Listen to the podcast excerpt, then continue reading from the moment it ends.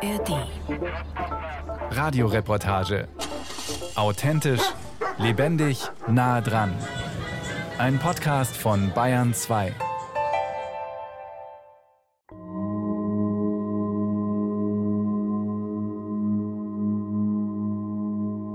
Ich lag nach der Yogastunde da, eben in der Endentspannung. Und der Boden ist ja ganz hart. Das Licht war aus, damit wir uns eben entspannen. Das Yoga-Studio, das Annalena besucht, liegt im Erdgeschoss. Ein altes Industriegebäude mit großer Fensterfront, durch die die Straße zu sehen ist. Annalena heißt eigentlich anders. Sie möchte nicht mit ihrem richtigen Namen im Radio gehört werden. Das Einzige, was ich gesehen habe, sind die ähm, Lichter gewesen von den Autos, die so lang fuhren. In diesem Moment habe ich einen Flashback bekommen, in dem ich wieder zurückversetzt wurde in die Parkgarage, in der ich angeschossen wurde, in der ich dann neben dem Auto lag und quasi ja, gestorben bin, fast gestorben bin, kurz bevor die SanitäterInnen gekommen sind, um mich hochzuheben. Also es war dasselbe Gefühl. Ich liege auf hartem Boden, ich sehe diese Decke mit nur Rohren und Lichtern. Ich sehe Lichter von einem Auto, die an mir vorbeifahren. Eigentlich will sich Annalena mit Yoga entspannen. Aber das Trauma holt sie auch auf der Matte ein, fast 30 Jahre nach der Tat in einer Parkgarage, damals im Januar 1995 gegen 20 Uhr. Triggerwarnung. Jetzt wird eine Gewalttat beschrieben. Der Vater von Annalena nimmt eine Waffe aus dem Kofferraum. Zuerst schießt der Vater mehrmals auf die Mutter auf dem Beifahrersitz. Sie wird das nicht überleben. Auf den Rücksitzen die beiden Töchter. Annalena und ihre jüngere Schwester Laura, damals sieben und fünf Jahre alt. Der Vater feuert auch mehrere Schüsse auf die Kinder ab. Die Mädchen kommen auf die Intensivstation, überleben nur knapp. So steht es in der Akte, die dem BR vorliegt. Aber bei mir ist es so, ich erlebe die Situation eins zu eins noch einmal so. Wie eine Filmsequenz vielleicht. Der Flashback aus dem Yoga-Studio gehört zu den schwächeren, sagt die Mitte 30-Jährige. Von den schweren Flashbacks will Annalena nicht erzählen. Die reißen sie voll aus dem Alltag. Also ich bin sehr viel im Bett. Ich bin einfach super schwach, dann auch einfach körperlich schwach. Muss immer wieder weinen, habe immer wieder auch körperliche Empfindungen, körperliche Schmerzen. Und das ist dann so richtig, ja, so wie als wollte was abfließen. Und dann braucht es halt noch so ein paar Tage, bis ich wieder so voll und ganz einfach da bin. All das ist jetzt in eine Zeit gefallen, also vor allem diese schwerwiegenden Flashbacks, in der ich Gott sei Dank in der Elternzeit und arbeitslos war, weil ähm, wie soll ich da arbeiten gehen? Es geht nicht. Wie soll man da arbeiten? Und wer unterstützt einen in dieser Situation? Fragen, auf die der Staat theoretisch eine Antwort hat, nämlich das Opferentschädigungsgesetz, kurz OEG. Denn wer in Deutschland Opfer einer vorsätzlichen Gewalttat wird, das können Terroranschläge sein, Überfälle oder auch sexuelle Gewalt, der kann Unterstützung beantragen. Voraussetzung für eine Entschädigung ist, dass körperliche oder psychische Schäden aufgrund der Tat vorliegen. Die Idee dahinter, der Staat konnte die Betroffenen vor den Gewalttaten nicht schützen. Dafür sorgt er für eine Zukunftsperspektive bei den Opfern, sagt Kerstin Klaus. Sie ist die Missbrauchsbeauftragte der Bundesregierung. Also ich glaube, das Gesetz erstmal ist wunderbar. Also das Gesetz schreibt sehr viel sehr gute Dinge fest. Kerstin Klaus kennt sich mit dem Opferentschädigungsgesetz aus, denn auch Betroffene von sexuellem Missbrauch können dadurch entschädigt werden. Gut finde sie am Gesetz die Leistungen, die Opfer beantragen können. Kostenübernahme von Krankenbehandlungen, Therapien, Nachholen von Schulabschlüssen oder eine Grundrente. Jetzt ist aber die Frage, wer hat eine Chance, in das Leistungsspektrum dieses Gesetzes zu kommen. Und da wird es dann schwierig. Teilweise wird es sogar sehr schwierig, wie die Recherche zeigt. Der BR fragt bei den zuständigen Behörden der Bundesländer Details zum Umgang mit dem Opferentschädigungsgesetz ab. Das Ergebnis in Zahlen. Im vergangenen Jahr wurden nach Angaben der Länder bundesweit mehr als 10.000 OIG-Anträge entschieden, also entweder abgelehnt oder bewilligt. Interessant daran, deutschlandweit fielen knapp 60 Prozent der Entscheidungen negativ aus. Es wurden also deutlich mehr Anträge abgelehnt als bewilligt.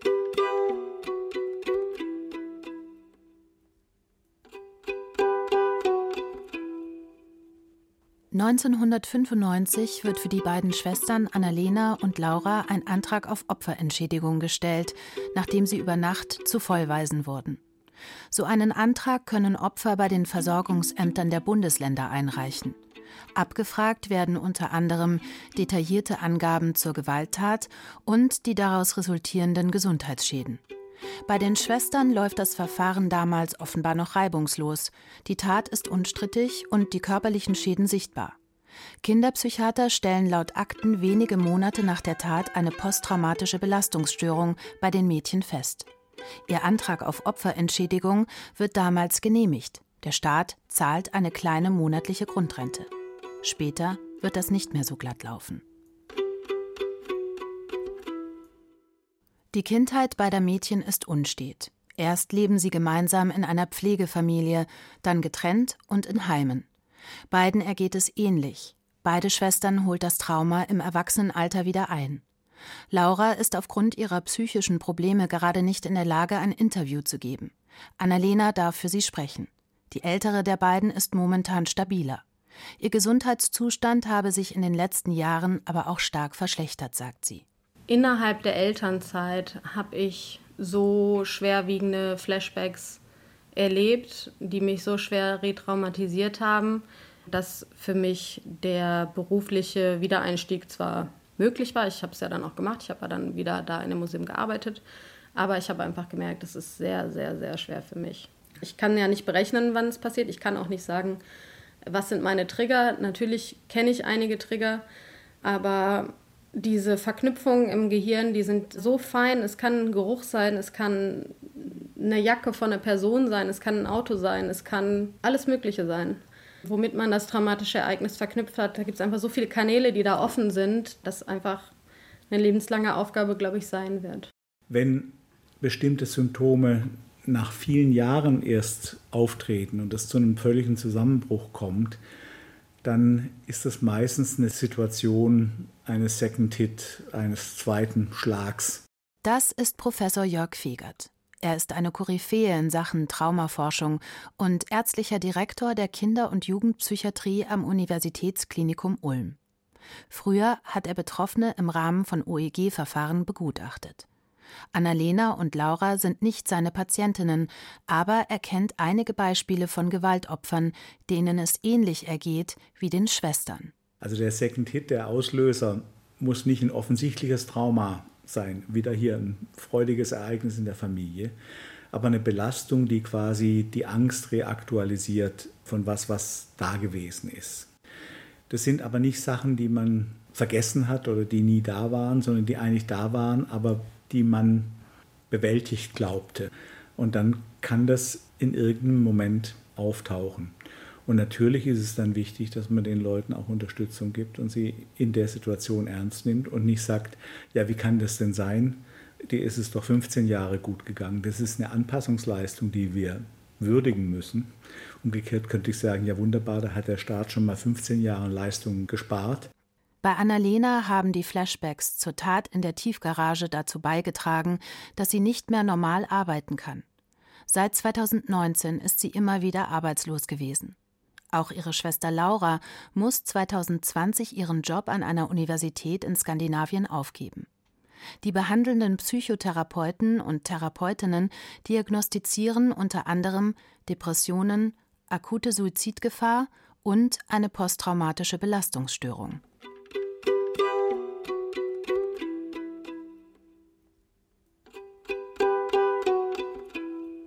Anfang 2021 stellt Annalena einen Änderungsantrag im Rahmen des Opferentschädigungsverfahrens beim zuständigen Versorgungsamt. Es gehe ihr zunehmend schlechter. Der Grad der Schädigung solle neu bewertet werden. Sie erhofft sich dadurch mehr finanzielle Unterstützung. Auch für ihre jüngere Schwester Laura reicht Annalena zeitgleich einen Änderungsantrag beim zuständigen Versorgungsamt ein. Für Laura ist aufgrund des Wohnortes ein anderes Amt zuständig. Bis beide Ämter eine Entscheidung treffen, werden fast zwei Jahre vergehen. Bis zur Anerkennung oder Ablehnung dauert es im Schnitt ein bis anderthalb Jahre, wie der Opferschutzverein Weißer Ring in seinem OEG-Report berichtet. Ein ähnliches Ergebnis zeigt auch eine aktuell laufende Betroffenenumfrage, die dem BR vorliegt. Sie wird bald vom Universitätsklinikum Ulm ausgewertet. Erstellt hat diese Umfrage eine Frau, die selbst schon lange um eine finanzielle Opferentschädigung kämpft. Weil sie nicht erkannt werden will, möchte sie Rapunzel genannt werden. So nennt sie sich auch auf ihrem Blog im Internet. In ihrer Kindheit wurde sie sexuell missbraucht. Die Folgen davon verarbeitet sie auf dem Blog. Rapunzel nennt sie sich, weil sie sich vom gesellschaftlichen Leben ausgeschlossen fühlt. Wie Rapunzel in ihrem Turm eben. Als ich diese Umfrage entwickelt habe, war ich ja nur voll mit Frust und Hilflosigkeit. Für mich war das auch so ein einfach um ein Gefühl der Kontrolle zurückzukriegen, ähm, was da gerade mit mir wieder gemacht wird von den Versorgungsämtern. Von rund 300 Teilnehmenden geben bis Ende April über die Hälfte an, bis zu einer Entscheidung über ihren Antrag habe es über ein Jahr gedauert. Wenn Widerspruch gegen eine Entscheidung eingelegt wird, ziehen sich die OEG-Verfahren nach BR-Recherchen sogar immer mal wieder über mehrere Jahre. So ist es auch bei Rapunzel, die ihren Antrag im Jahr 2015 stellt. Dreieinhalb Jahre später, ein Teilerfolg, die Bewilligung für Heilbehandlungen, allerdings ohne Anspruch auf Grundrente. Ihre Umfrage, die sie unter anderem in Facebook-Gruppen teilt, zeigt auch, viele sind unzufrieden, wie die Versorgungsämter mit ihnen umgehen. Ein Großteil fühlt sich von den zuständigen Ämtern nicht aufgeklärt und nicht beraten. Über 200 Teilnehmende stimmen der Aussage zu, sie hätten das Gefühl, ihrem zuständigen Amt ginge es nur darum, kein Geld zahlen zu müssen.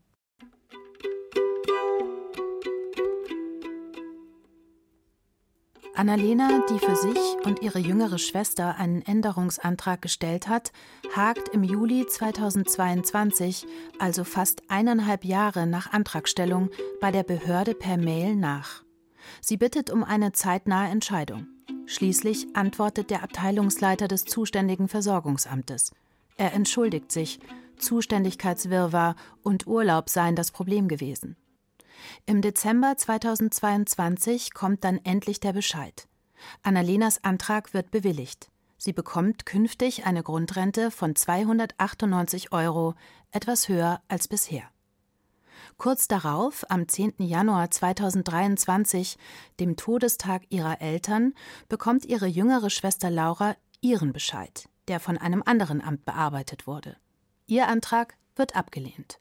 Ich habe da niemals mit gerechnet. Ich hatte ja erst wenige Wochen zuvor meinen neuen Anerkennungsbescheid erhalten und über diesen gesamten Zeitraum habe ich ja immer geschildert, dass es meiner Schwester schlechter geht als mir. Dementsprechend bin ich davon ausgegangen, dass ihr Bescheid positiv sein wird, wahrscheinlich höher angesetzt wird als das, was bei mir ist. Das war meine Erwartungshaltung. Und an diesem für uns sehr emotionalen Tag dann den Ablehnungsbescheid zu erhalten, das war auf jeden Fall krass. Lauras zuständiges Amt erkennt zwar ihre körperlichen Schäden durch die Schussverletzungen in der Tiefgarage 1995 weiterhin an, zum Beispiel den Verlust der linken Niere, die Narben an Magen und Milz, anders als bei ihrer Schwester Annalena sieht dieses Amt Lauras psychische Schäden allerdings nicht als Folge der Tat an. Zitat aus dem Ablehnungsbescheid die Auswertung der ärztlichen Unterlagen sowie die Untersuchung ergaben, dass die neu beantragten Gesundheitsstörungen im psychischen Bereich nicht auf das schädigende Ereignis vom 25.01.1995 zurückgeführt werden können. Die Ursache für Lauras schlechten Gesundheitszustand soll also etwas anderes sein als das traumatische Erlebnis in der Tiefgarage. Bei beiden Schwestern setzt das Amt Gutachter ein, um zu prüfen, ob es Annalena und Laura wirklich schlechter geht. Annalena wird von einer hochspezialisierten Traumatherapeutin begutachtet. Laura dagegen untersucht ein Facharzt für Psychiatrie und Neurologie. Auf seiner Webseite steht, er erstellt Gutachten für Fragestellungen fast aller Rechtsgebiete, beispielsweise auch für Führerscheinbehörden. Während die Gutachterin von Annalena einen Zusammenhang zwischen den psychischen Störungen heute und der Tat von damals anerkennt, sieht der Gutachter von Laura den Zusammenhang nicht. Er begründet das unter anderem mit beruflichen Erfolgen Abitur, Studium, Promotion. Hätte seit der Tat in der Tiefgarage durchgehend eine psychische Störung vorgelegen, wäre dieser Werdegang nicht möglich gewesen, schreibt der Gutachter. Professor Jörg Fegert, der Spezialist für Trauma, sieht das anders. Gute Leistungen und eine posttraumatische Belastungsstörung schließen sich nicht grundsätzlich aus. Wir haben bestimmte Betroffene, die sogar besonders gut sind, weil das ein Ort ist, wo sie Sicherheit haben. Für die meisten Kinder und Jugendliche sind Institutionen Rettungsanker, Schutzorte, wo andere Menschen da sind, die ihnen Halt geben. Und deshalb kenne ich zahllose Beispiele von betroffenen Kindern, die in der Schule sehr, sehr gut waren. Das finde ich so krass, dass jemandem das, was man dann aus dieser Situation, aus der wir rauskamen, gemacht hat, den beruflichen, den sozialen Erfolg, den man trotz allem für sich erlangen konnte, dass das dann am Ende noch negativ ausgelegt wird. Plus 20 Jahre hat dich niemand unterstützt und das wird dir dann so ausgelegt, wie du hattest keine Probleme in dieser Zeit oder es kann nicht ursächlich dafür sein, wie es dir heute geht und deswegen kriegst du keine Leistung.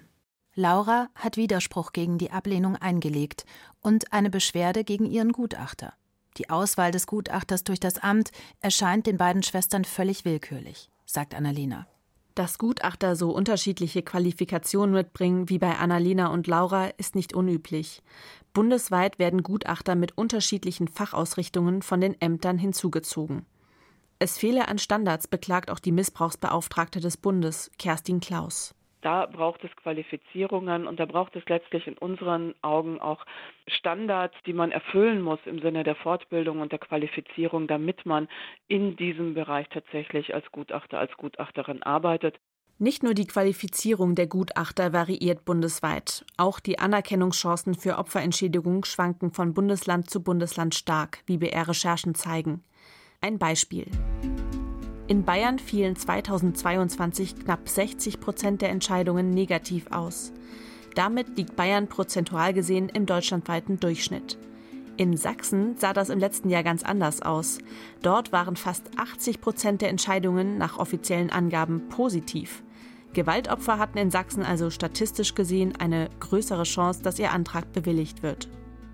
Gewaltopfer haben nicht nur unterschiedliche Anerkennungschancen. Es gibt in den Ämtern auch keine einheitlichen Standards im Umgang mit traumatisierten Menschen, wie die BR-Umfrage zeigt. Die zuständige bayerische Landesbehörde antwortet, die Sachbearbeiterinnen absolvierten keine speziellen Schulungen im Umgang mit traumatisierten Personen. In Hamburg sieht es ähnlich aus. Hier liege der Arbeitsschwerpunkt im juristischen Bereich.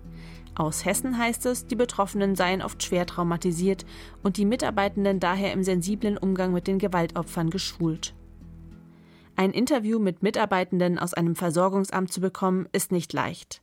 Nach mehreren Absagen sagt der Landschaftsverband Rheinland in Köln zu. Auch hier werden Mitarbeitende im Umgang mit traumatisierten Menschen geschult. Ein unscheinbares Bürogebäude in einer belebten Straße mit Geschäften und Cafés. Es geht nach oben.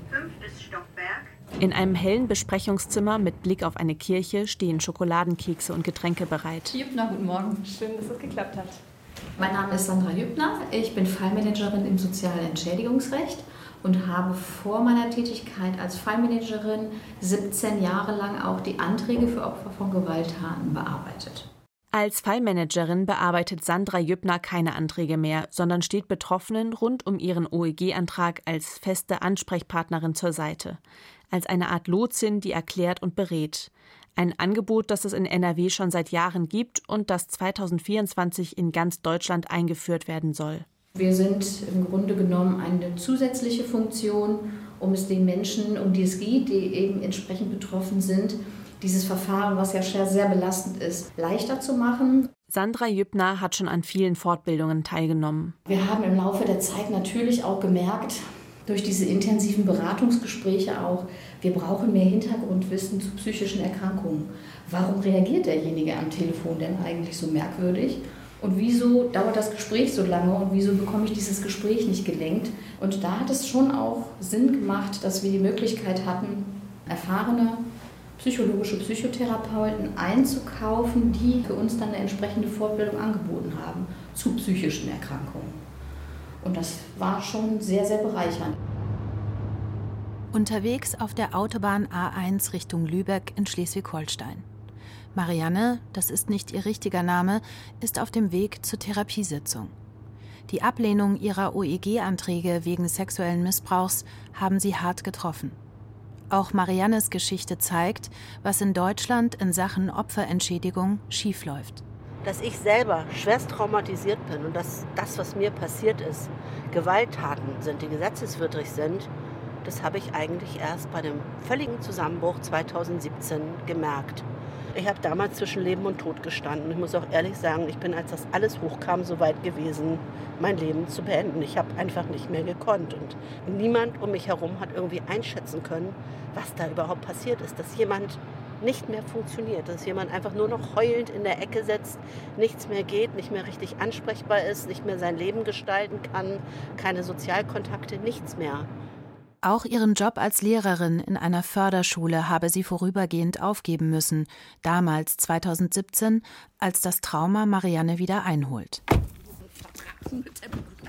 Lassen Sie sich Zeit. Marianne wankt fast, als sie vom Auto über die Straße zur Praxis geht. Eine dissoziative Bewegungsstörung ist dafür verantwortlich, erklären ihre Ärzte. Diese Störung kann laut Experten nach belastenden Erlebnissen auftreten und äußert sich unter anderem in unsicherem Gang oder Lähmung einzelner Gliedmaßen.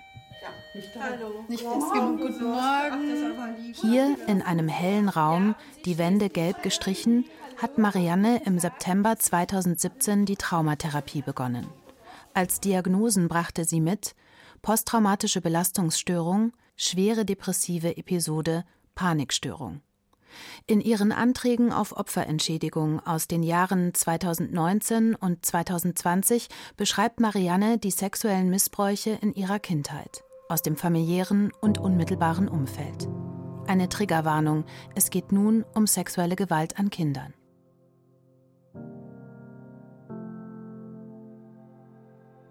Sommer 1973. Marianne ist sechs Jahre alt. Ich schlief oben im Bett zwischen meinem Onkel und meiner Tante. In der Nacht fing mein Onkel an, mich zu befummeln. Später steckte er auch seinen Penis in meine Scheide. Meine Tante war betrunken. Wie viel sie mitbekommen hat, weiß ich nicht. Ich habe aus Angst geschwiegen. Sommer 1976. Marianne ist acht Jahre alt. In der Gartenlaube wohnten die beiden Freunde meines Onkels und meines Vaters. Ich war im Garten mit Uwe. Irgendwann drängte er mich an die Wand der Laube, fingerte an meiner Scheide herum, griff mir an die Brüste und versuchte immer wieder seinen Penis in meine Scheide zu stecken. Irgendwann war er fertig und ich durfte mich wieder anziehen. Er sagte mir, ich sollte den Mund halten. Es würde mir eh niemand glauben. Marianne hielt den Mund, sagt sie, offenbarte sich mit 18 ihrer Mutter, die so etwas in der Art entgegnete wie das gehört dazu, wenn man ein Mädchen ist. So schildert es Marianne auch in ihrem Antrag, der dem BR vorliegt. Meine Kindesmissbräuche sind ja alle vom Landesamt als nicht beweisbar und eventuell meiner Einbildung entsprungen. Und man hat in der Begründung jetzt auf die Widersprüche geantwortet, das könnte mir meine Therapeutin ja alles eingeredet haben. Fälle von sexueller Gewalt sind auch für die Mitarbeitenden in den Versorgungsämtern eine Herausforderung, erzählt Sandra Jüppner, die Fallmanagerin aus Köln. Wenn wir einen Nachweis haben, sprich Unterlagen von Polizei und Staatsanwaltschaft, dann ist das für uns völlig unstrittig. Aber die wenigsten Anträge haben das. Und dann fängt es ja an, schwierig zu werden. Und wenn man es genau nimmt, sind das jetzt Sozialleistungen, wo der Gesetzgeber auch eine gewisse Vorschrift vorgeben muss. Und wir versuchen wirklich, auch im Sinne der Antragsteller, jeden Nachweis, den wir irgendwie kriegen können, zu führen. Die empfinden das draußen oftmals als, die glauben mir nicht. Aber darum geht es nicht. Es geht nicht darum, was wir glauben oder nicht, sondern welche Belege wir bekommen können. Dazu komme, dass nicht nur der Nachweis der Tat, sondern auch der Nachweis der daraus resultierenden Gesundheitsschäden schwierig sei. Und es ist auch nicht so, dass wir die Tat entschädigen und kein Schmerzensgeld zahlen und auch keinen Schadensersatzanspruch, sondern wir dann im zweiten Schritt ja erstmal feststellen müssen, wenn wir den Angriff nachgewiesen haben, welche Gesundheitsstörung hast du denn dadurch erlitten?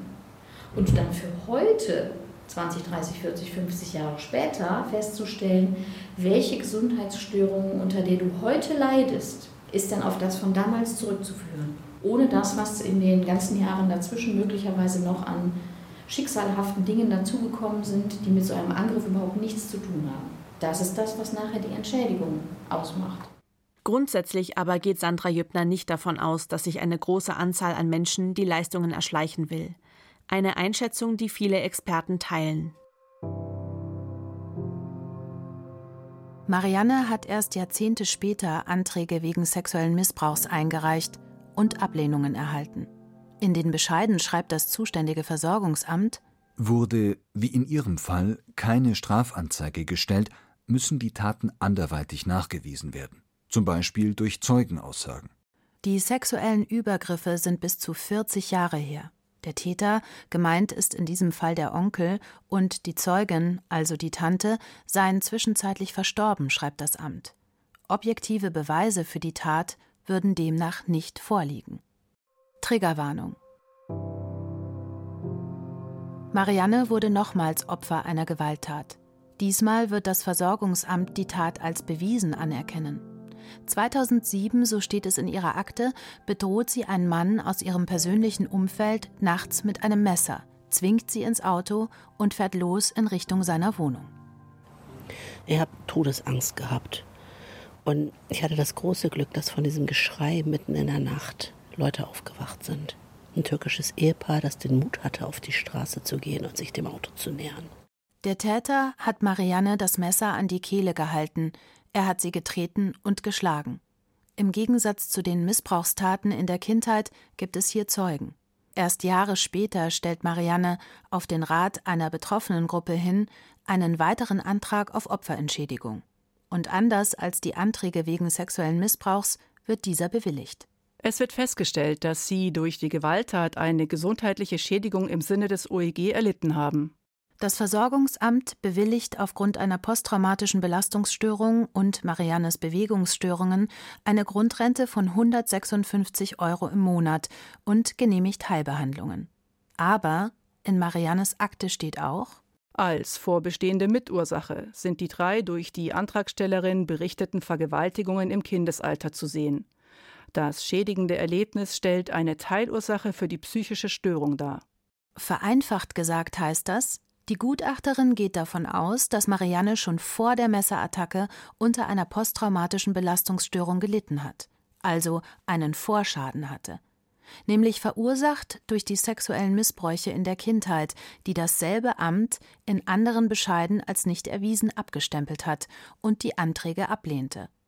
Marianne befürchtet, dass sie für die Messerattacke geringer entschädigt wird, weil laut Gutachterin bereits ein Vorschaden aus der Kindheit vorliegt die Vergewaltigung meiner Kindheit, dass meine Familie aufgrund eigener Traumatisierung nicht in der Lage war, mich zu schützen, mir zur Seite zu stehen, mir jetzt auch noch zum Strick gedreht wird. Das Milieu, es ist einfach unfair. Niemand kann etwas dafür, unter welchen Bedingungen er aufwächst.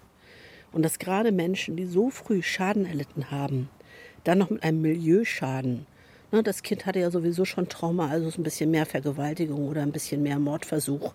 Nicht mehr so dramatisch. Kaputt war ja schon kaputt, also lohnt sich nicht mehr.